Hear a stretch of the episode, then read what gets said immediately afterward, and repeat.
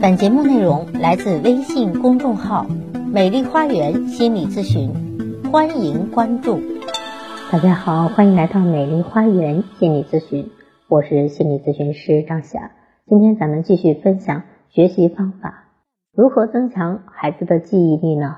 如何让孩子的记忆力出众呢？今天分享培养记忆力的十种方法。记忆方法是因人而异的。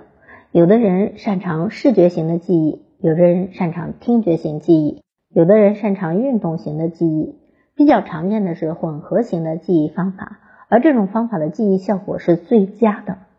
有位试验者曾经用这三种方法，让三组来自不同家庭的孩子记住十张画的内容。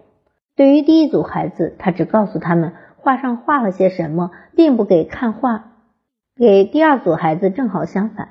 只给他们看画，可是并不给他们讲每张画面上画了什么。对于第三组孩子，是又让听又让看。试验者不但给他们讲画的内容，同时又给他们看这张画。过了一段时间，试验者分别问这三组孩子记住了多少画的内容。结果，第一组记住的最少啊，只有百分之六十，因为试验者只给他们讲了画的内容，没有看画。第二组稍多，记住了百分之七十，这个就是没有讲话，只看了画；而第三组是既讲话又看画，记住率最多，达到了百分之八十六。这说明只听不看的孩子记得最少，而只看不听的孩子记得稍微多一点，又听又看的孩子记得最多。这还仅仅是两种感觉器官并用，记忆效果就比其中的一种要好得多。因此。如果想帮助孩子把所有的感觉器官一起调动起来，那么记忆效果就会更好了。科学研究表明，人的大脑的功能只有很小的一部分被开发和利用了，人的脑细胞还没有得到充分的使用。人的许多能力的培养，大多要从掌握学习方法做起。人的记忆能力之差距，在很大程度上是由记忆方法的差距引起的。人们通常使用的记忆方法都是运用了大脑左半球的一部分功能而已，而右半球的功能只是偶尔的被利用一下。人的记忆潜能从理论上讲是无限的，人的记忆力好的出奇，是因为他们能够天长地久的训练自己的记忆力啊，脑子中的记忆方法越来越多，结果记忆力就会越来越好。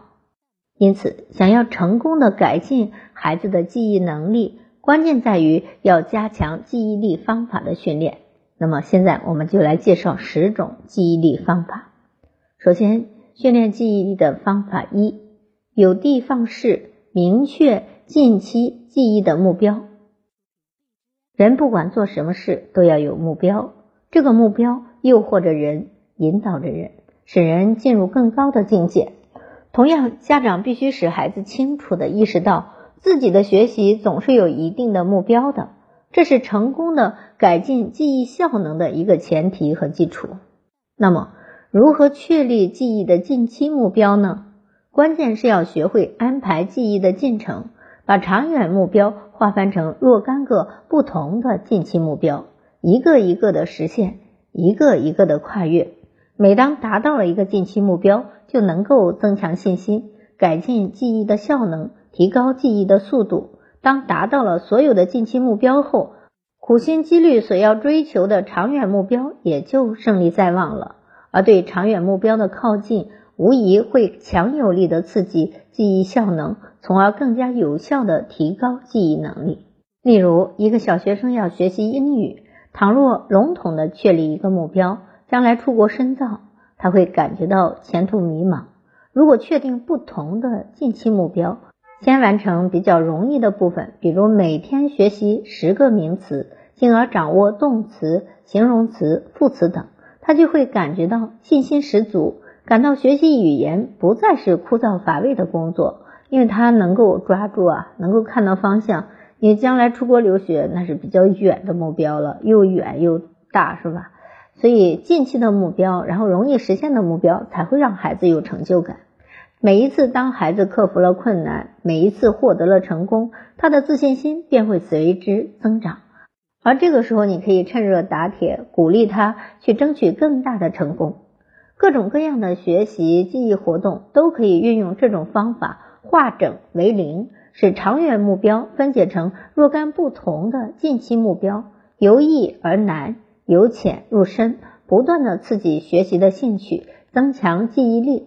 在学习的过程中，小学生给自己提出了一个记忆目标，充分的利用有益记忆，可以使记忆效果大大提高。来看提高记忆力的方法之二。在理解的基础上进行记忆，在积极思考、达到深刻理解的基础上记忆材料的方法叫做理解记忆法。理解记忆法的基本条件是对材料进行思维加工。有些材料如科学概念、范畴、定理、法则、规律、历史事件、文艺作品等都是有意义的。人们记忆这类材料时，一般不采用。逐字逐句强记硬背的方式，而是首先理解其基本含义，即借助已有的知识和经验，通过思维进行分析综合，把握材料各部分的特点和内在的逻辑联系，使之纳入已有的知识结构，以便保持在记忆中。理解记忆的全面性、牢固性、准确性以及迅速和有效性。依赖于小学生对材料理解的程度，理解记忆的效果往往优于机械记忆。比如，德国的著名心理学家艾宾浩斯在做了记忆的实验中发现，为了记住十二个无意义音节，平均需要重复经历五次；为了记住三十六个无意义音节，需要重复五十四次。而记忆六首诗中的四百八十个音节，平均只需要重复八次。这个试验告诉我们，凡是理解了知识，就能记得迅速、全面而牢固；不然，愣是死记硬背，那真的是费力不讨好。理解记忆是以理解内容为前提的，这种理解不仅看懂了材料，而且包括读懂了各个材料部分之间的逻辑联系，以及该材料和以前的知识经验之间的关系。因此，在记忆材料的时候，我们要尽可能的向孩子强调先理解后记忆的要求，而不要从一开始就逐字逐句的死记硬背。来看，让孩子记忆力出众的第三个方法，利用直观形象进行记忆。根据心理学家的统计和研究，小学生擅长于整体形象的记忆，直观形象的东西，尤其是视觉印象，容易给孩子留下深刻的印象。因此，当孩子记忆一些抽象的东西，尽可能的要与具体形象的东西结合起来，在形象的基础上概括出具有普遍性的结论。比如，一位小学生说，他很快就记住了他的一个朋友的电话号码三三三二九九幺六。问他是怎么记住的，他回答说，这组号码表面看上毫无意义，但是可以把它们分解为几个部分。并与自己所熟知的字挂起钩来，就容易记住了。比如这组数字三三三二是他所居住区域的邮政编码，九十九呢又恰恰是他所居住的公寓号，他住在幺六号房间。几组数字加起来正好就是三三三二九九幺六了。来看让孩子记忆力出众的第四种方法——精选记忆法。对记忆材料要加以选择和取舍，从而决定重点记哪些，略记哪些。这种记忆方法叫做精选记忆法。据说古时候有的人记忆力极好，甚至可以把文章倒背如流，过目成诵。可是郑板桥却看不起这种人，把他们叫做没有分晓的钝汉。什么叫没有分晓呢？就是不分主次轻重。不管有用无用，一股脑全部都背诵下来。小学生每天接触的信息太多了，这些信息并不都是需要记忆的。教材和笔记中有很多详细的说明性的文字，同一类型的也有很多道练习题呀，非重点的内容，可以根据其公式推导出来的那些比较复杂难记的公式等，都可以忽略不计。这样就可以拿出主要的精力去记忆那些对于考试来说最重要、最有意义和最有价值的材料了。牵牛要牵牛鼻子，记忆呢要选择知识的牛鼻子，因此呢，要想考出好的成绩，必须对所学知识充分的消化理解，精选重点内容，把它们牢牢的记住。该记什么，不该记什么，要有所区分。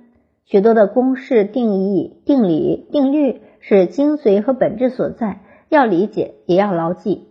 它们往往是以一当十，有着举一反三的作用。有些人对一些解题过程和答案也要强行背下来，这是完全没有必要的。考题是千变万化的，它要求你要灵活的运用公式或者定理，绝不会要你去死记硬背。学习好的人，记忆力强的人，往往善于抓住重点，抓住精髓，善于组织材料。来看让孩子记忆力出众的第五种方法——联想记忆法。当一种事物和另一种事物相类似时，往往会从这一事物引起的对另一事物的联想，把记忆的材料与自己体验过的事物连接起来，记忆效果就最好。举例说明，在外语单词里有发音类似的啊，有意义相似的，这些都可以利用相似联想法来帮助记忆。辽宁黑山北关的实验学校和北京景山的学校。在小学低年级试验一种集中识字的方法，可以使得学生在两年之内认字两千五百个，阅读一般的书籍和报纸。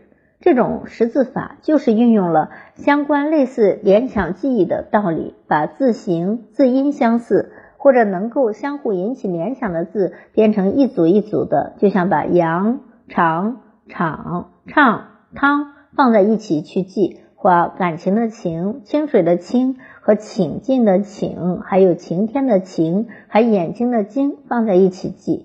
每组汉字的右边都相同，每组汉字的拼音也有共性。前前一组的汉语拼音后面都是 ang，而后一组的汉语拼音都是清，这样就可以很快的记得住。